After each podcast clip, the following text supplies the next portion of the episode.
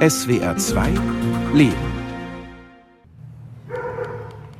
Pasó una de las mujeres a declarar y dijo que en la población donde vivía era de noche. Eine Frau aus dem Maya-Volk der Ischil kam nach vorn, um ihre Aussage zu machen. Sie erzählte von einer Nacht, in der Soldaten der Armee in ihr Dorf kamen. Einen Monat zuvor hatte sie ihren Sohn zur Welt gebracht. Das Baby hörte nicht auf zu weinen. Deshalb legte sie ein Tuch über sein Gesicht. So war das Wimmern nicht mehr zu hören, das sie hätte verraten können. Die Richterin Jasmin Barrios erinnert sich an eine Zeugin während des sogenannten Genozidprozesses 2013 in Guatemala-Stadt. Barrios war die Vorsitzende dieses wohl wichtigsten Gerichtsverfahrens, das die guatemaltekische Gesellschaft bis dahin erlebt hatte. Ella lo contó bañada en lágrimas y le digo todavía cuando me recuerdo me da tristeza, sufrimiento de esta mujer.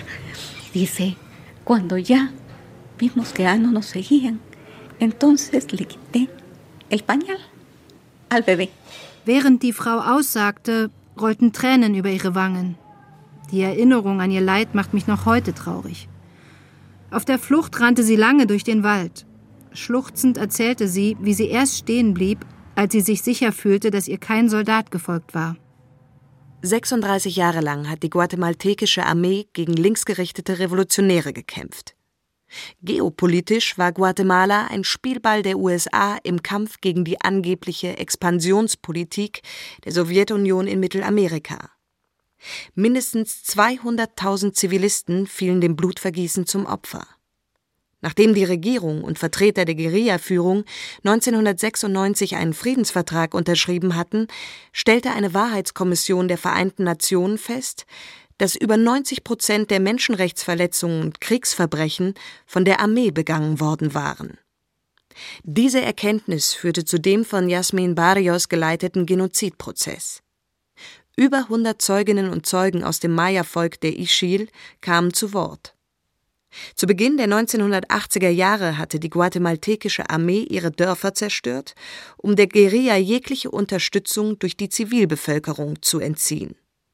Das Verfahren war wichtig für die Aufarbeitung des Völkermords und des andauernden Rassismus gegenüber der indigenen Maya-Bevölkerung. Sie nahm das Tuch vom Gesicht des Kindes. Ihr Sohn war erstickt. Diesen Schmerz hat die Frau 30 Jahre lang mit sich herumgetragen. Sie überlebte, aber der Preis war hoch. Das Kind war tot. Während der Aussage weinte sie. Da verstand ich, welches Leid diese Menschen ertragen mussten und ihren großen Wunsch nach Gerechtigkeit. Im Prozess ging es um die Frage, ob sich der ehemalige Diktator Efrain Rios Montt des Völkermords schuldig gemacht hatte. Der angeklagte General war 1982 durch einen Putsch an die Macht gekommen. Damit begann die grausamste Phase des guatemaltekischen Bürgerkriegs. Eine andere Zeugin berichtete, wie sie von 20 Soldaten vergewaltigt worden war, während ihre Tochter zusehen musste. Una de las mujeres entre lágrimas explicó cómo había sido violada por 20 soldados. Dann wurde auch das zwölfjährige Mädchen vergewaltigt. Auch diese Zeugin weinte unaufhörlich. Für die Frauen war der Prozess eine Katharsis.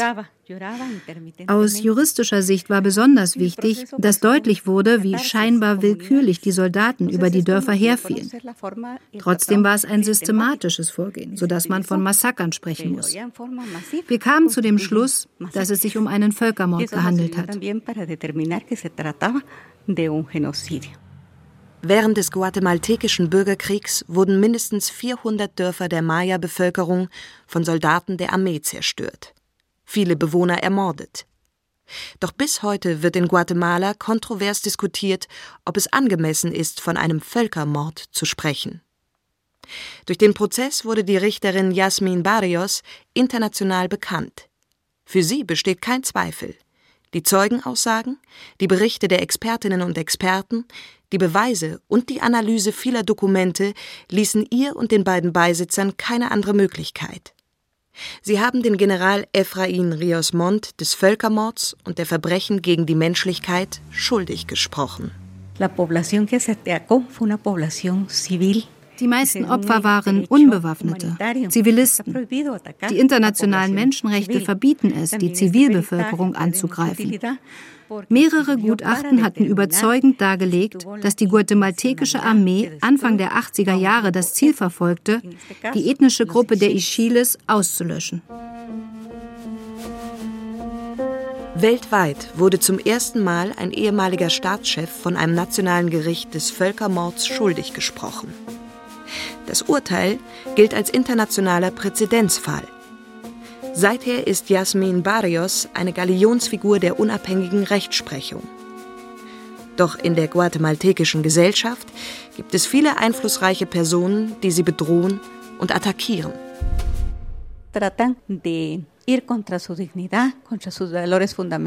Sie versuchen, deine Würde zu untergraben, deine fundamentalen Werte in Frage zu stellen. Diese Männer greifen uns an, weil sie in einer anderen Epoche stecken geblieben sind. Viele reden noch immer vom Kommunismus. Aber ich bin nicht parteipolitisch. Wir sprechen Recht. Doch diese Leute versuchen alles, um uns auszuschalten. Armeeangehörige, wohlhabende Großgrundbesitzer, paramilitärische Milizen und konservative Politiker schlossen sich zusammen, um gegen das Urteil zu protestieren. Wir hatten ein Urteil gesprochen, doch das damalige Verfassungsgericht hob es sofort wieder auf. Wir fügten uns der Entscheidung des übergeordneten Gerichts. Ich sage immer, man muss respektieren, auch wenn man anderer Meinung ist.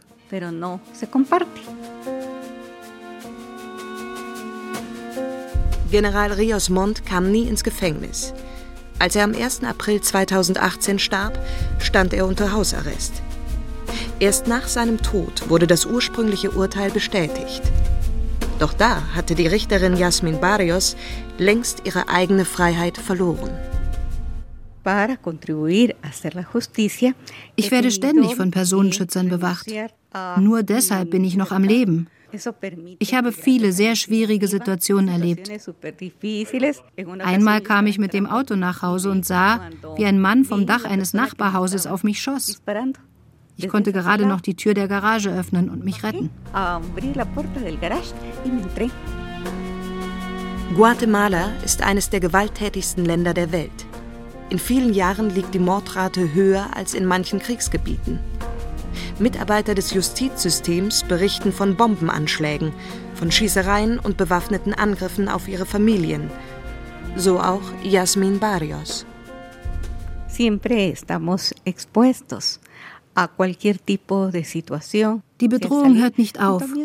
Aber wenn ich nach draußen gehe, habe ich keine Angst. Meinen Beruf als Richterin übe ich in großer Gelassenheit aus. Man kann nicht ständig in Angst leben. Angst ist keine gute Ratgeberin, keine Freundin. Ich bemühe mich, immer Ruhe zu bewahren.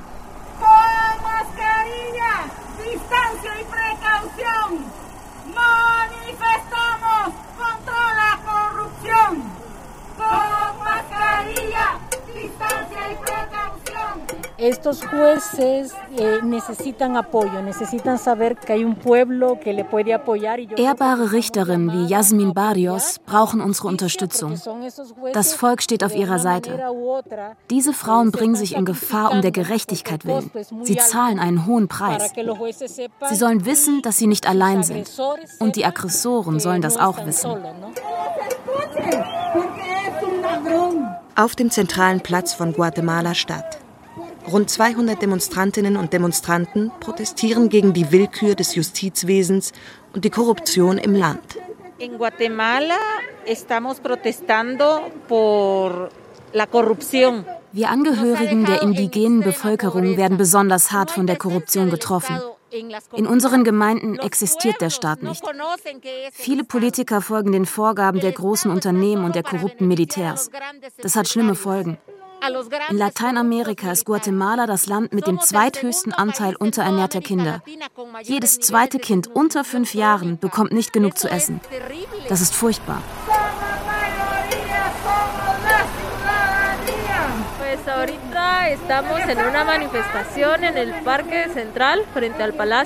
Ich berichte heute von einer Demonstration vor dem Nationalpalast. Die Korruption führt dazu, dass die Mächtigen straffrei bleiben. Sie bereichern sich immer weiter, während das Volk immer ärmer wird. Aber darüber können wir als Journalistinnen nicht schreiben. Es gibt zu viele Interessenskonflikte zwischen den Besitzern der Medien und den Leuten an der Macht. Viele sind untereinander verwandt oder seit langem befreundet. Deshalb werden Texte, die beschreiben, was wirklich vor sich geht, nie veröffentlicht.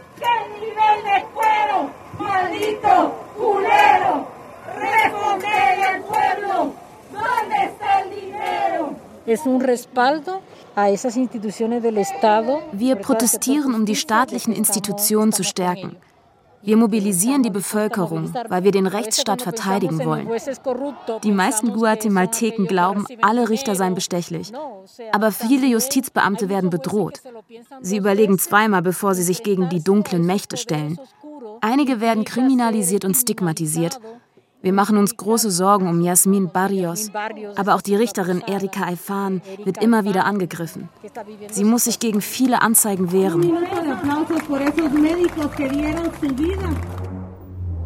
Mi nombre es Erika Lorena Aifan Dávila. Ich heiße Erika Lorena Aifan Davila.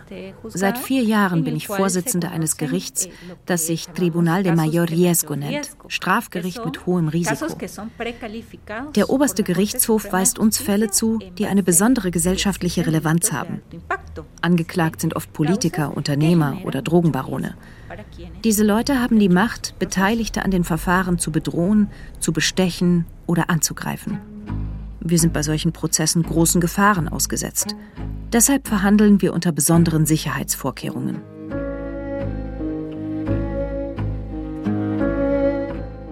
Erika es así toda delgadita, se ve muy frágil, habla muy suave, creen que la pueden destruir, pero tiene un espíritu y muy decidida. Erika ist eine schlanke Frau. Sie sieht zart und zerbrechlich aus. Und dann spricht sie auch noch so sanft. Es gibt Leute, die glauben, sie kontrollieren zu können. Aber Erika hat einen außerordentlichen Kampfgeist und sie tritt sehr energisch auf.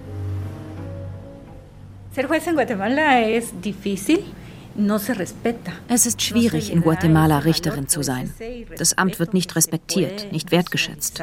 Tag für Tag werden wir beleidigt, diskreditiert, gedemütigt, bedroht. Ich würde sogar sagen, es gibt systematische Versuche, uns gegenüber Hass zu schüren.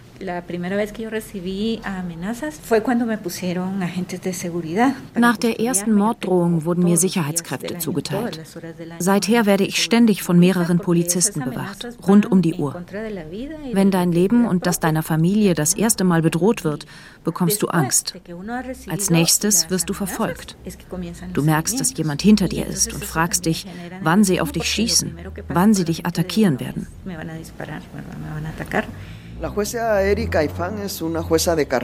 Erika Aifan ist eine erfolgreiche Richterin. Sie wurde Vorsitzende eines Gerichts für besonders exponierte Fälle aufgrund eines strengen Auswahlverfahrens. Nicht wie in Guatemala sonst oft üblich durch politische Seilschaften oder persönliche Beziehungen. Alfan verurteilt Personen, die in den Drogenhandel verwickelt sind.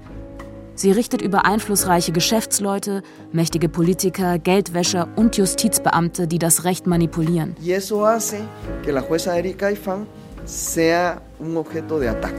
Deshalb wird sie ständig angegriffen.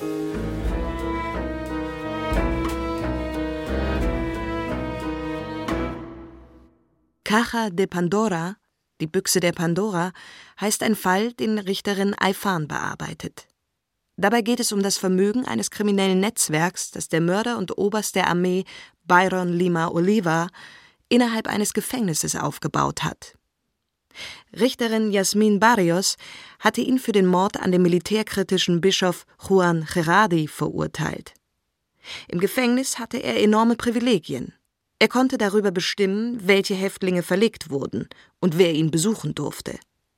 Er überwachte den Betrieb kleiner Fabriken auf dem Gefängnisgelände und verdiente so ein Vermögen, unter anderem mit der Produktion von T-Shirts für die Wahlkampagnen politischer Parteien. Zudem kontrollierte er den internen Drogenhandel. Er befehligte einen eigenen Mördertrupp. Von seinen Mithäftlingen verlangte er absoluten Gehorsam, bis er im Juli 2016 von einem anderen Bandenboss ermordet wurde. All diese Gewalt ist manchmal schwer auszuhalten. Vor kurzem wurde ich informiert, dass bewaffnete Männer vorhatten, in mein Haus einzudringen, mich zu töten oder meine Familie zu töten. Auch mein Arbeitsplatz war Ziel von Anschlägen. Für meine Familie ist das alles sehr beklemmend. Sie wollten, dass ich immer mit einer kugelsicheren Weste nach draußen gehe, obwohl diese Dinger sehr unbequem sind. Im Zusammenhang mit dem Fall Caja de Pandora leitet Richterin Erika Aifan auch einen Prozess, in dem die Beteiligung des ehemaligen Innenministers Mauricio López Bonilla am Netzwerk von Byron Lima verhandelt wird. López Bonilla war Mitglied des Kabinetts von Präsident Otto Pérez Molina, ein General, der im Jahr 2015 wegen Korruptionsvorwürfen zurücktreten musste. Seither sitzen beide im Gefängnis, der Ex-Präsident und sein ehemaliger Minister. Viele der Korruptionsvorwürfe gegen sie werden noch immer verhandelt und Erika Efan wird weiter bedroht. Einmal wurde auf unser Haus geschossen. Die Sicherheitsleute schrien, bleiben Sie weg von den Fenstern. Sie schossen zurück. Am nächsten Tag habe ich Anzeige erstattet. Ich weiß noch, wie die Polizistin mich fragte, ob ich nach dem Angriff die Patronenhülsen auf der Straße eingesammelt hätte. Was für eine absurde Frage. Wenig später wurde meine Anzeige zu den Akten gelegt. Ich glaube, dieser Vorfall hat mich an meine Grenzen gebracht an die Grenzen der Angst. Damals habe ich wirklich erfahren, was es bedeutet, Angst zu haben. Erika Eifan ist auch Richterin im Prozess gegen Odebrecht. Die brasilianische Baufirma hat in acht lateinamerikanischen Ländern hunderte Politikerinnen und Politiker bestochen, um lukrative Staatsaufträge zugeschanzt zu bekommen. Die Rede ist von 800 Millionen Dollar Schmiergeld. Der ehemalige Bauminister Guatemalas, Alejandro Sinibaldi, lebte fünf Jahre lang versteckt in Italien, bevor er sich im August 2020 der guatemaltekischen Justiz stellte, in der Hoffnung auf Strafminderung. Ihm wird vorgeworfen, dem Konzern Odebrecht öffentliche Bauprojekte verschafft zu haben. Sinibali behauptete, er kenne die Namen von mindestens 252 guatemaltekischen Staatsangestellten, die von Odebrecht Schmiergelder angenommen hätten. Y son factores como un poder económico, un poder político, es geht um wirtschaftliche und politische Macht, um die Kontrolle der Institutionen. Wir befassen uns oft mit Geldwäsche. Dabei geht es um Millionenbeträge. Diese Leute haben nahezu unbegrenzte Möglichkeiten, die sie auch gegen uns Richterinnen einsetzen. Ich muss mich mit einer Menge Anzeigen herumschlagen. 70 Strafanzeigen habe ich. Und dann gibt es noch Anzeigen beim Amt des Ombudsmanns für Menschenrechte, beim Nationalen Büro gegen Folter und bei der Kammer der Rechtsanwälte Rechtsanwälte und Notare. Selbst dem obersten Gerichtshof liegen einige Anzeigen gegen mich vor.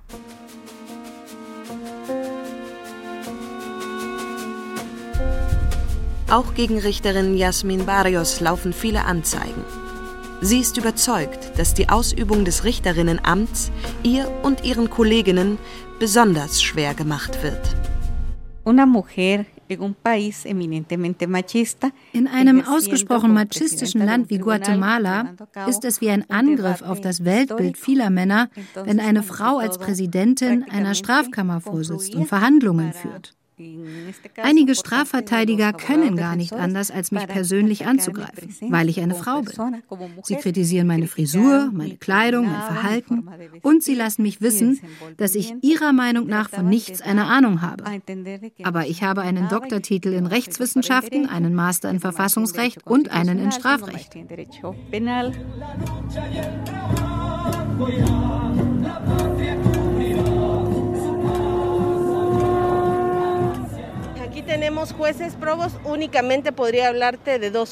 Wir haben nur zwei gute, integre Richterinnen. Jasmin Barrios hatte den Mut, sich gegen die Armee zu stellen. Und Richterin Erika Eifan setzt sich dafür ein, dass Korruption bestraft wird. Aber welche Folgen hat das für sie? Korrupte Kongressabgeordnete und sogar der Präsident der Republik hetzen Anwälte auf sie, die absurde Anklagen konstruieren. Diese Männer wollen ihre uneingeschränkte Macht behalten Sie versuchen, die Richterinnen einzuschüchtern. Deshalb rufen wir die internationale Gemeinschaft dazu auf, Guatemala zu helfen, damit die Richterinnen Schutz bekommen und weiter unabhängig arbeiten können.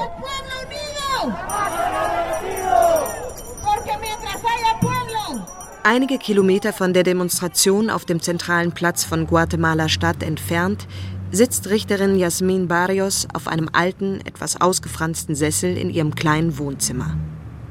Ihr bescheidenes Haus steht an einer befahrenen Straße in einer unscheinbaren Gegend. In der Garage direkt neben dem Wohnzimmer trinken drei Personenschützer Kaffee. Im Laufe meines Lebens bin ich oft bedroht worden. Einmal musste ich in einem Mordprozess über einen ehemaligen Innenminister, einen Polizeidirektor und andere Mitarbeiter der Polizei urteilen. Meine Beisitzer und ich wurden damals mit dem Tod bedroht. Drei Granaten sind im Hof meines Hauses explodiert.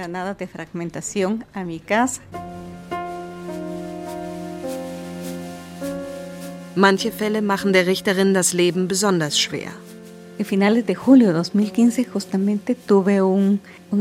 Ende 2015 gab es einen Angriff auf das Gerichtsgebäude. Als die ersten Schüsse fielen, befand ich mich im Parkhaus im Keller. Wir waren 16 Personen, die alle auf den Aufzug warteten. Es gab keinen Ausweg und die Schüsse kamen immer näher. Wir versteckten uns in einer Toilette. Ich begann meinen Rosenkranz zu beten. Nach etwa 15 Minuten gelang es uns, in den Aufzug zu steigen. Als ich im Verhandlungssaal ankam, war ich kreidebleich. Zehn Minuten später leitete ich eine Verhandlung. Die Zeit verging. Bald hatte Jasmin Barrios den Überfall im Parkhaus fast vergessen. Letztes Jahr war ich dann zuständig für einen Fall, bei dem für die Beweisaufnahme eine CD eine Rolle spielte. Es ging um die Aussage eines Mitglieds einer kriminellen Bande. Der Staatsanwalt fragte, warum waren Sie an jenem Tag dort vor Ort? Der Angeklagte antwortete, wir sollten einen Richter überfallen. Frage, welchen Richter? Die Richterin Jasmin Barrios. Es traf mich wie ein Blitz. Alle im Saal, die Staatsanwälte, die Verteidiger, alle waren totenstill. So erfuhr ich, dass ein Angriff auf mich geplant war.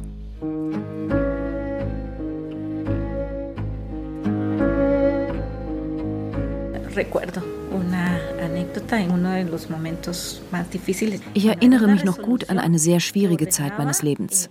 Es ging um eine Anzeige und die richterliche Verfügung einer strafrechtlichen Untersuchung gegen mich. Ich hatte nicht die Zeit, auf all die juristischen Angriffe zu reagieren. Deshalb konnte ich mich nicht angemessen verteidigen. Da kamen mir meine Kameraden zu Hilfe.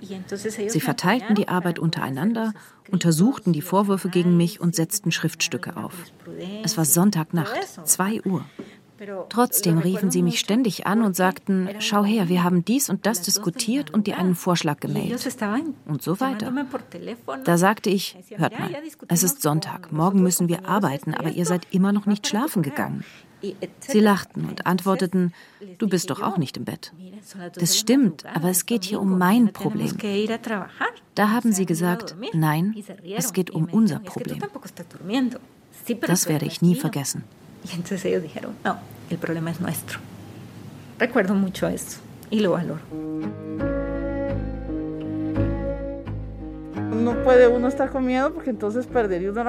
Man kann nicht ständig in Angst leben. Das geht auf Kosten der Objektivität. Du musst lernen, jeden Tag mit dem Stress fertig zu werden. Wenn du nicht stark bleibst, werden die Attacken ihr Ziel erreichen und die unabhängige Arbeit der Richter beschädigen.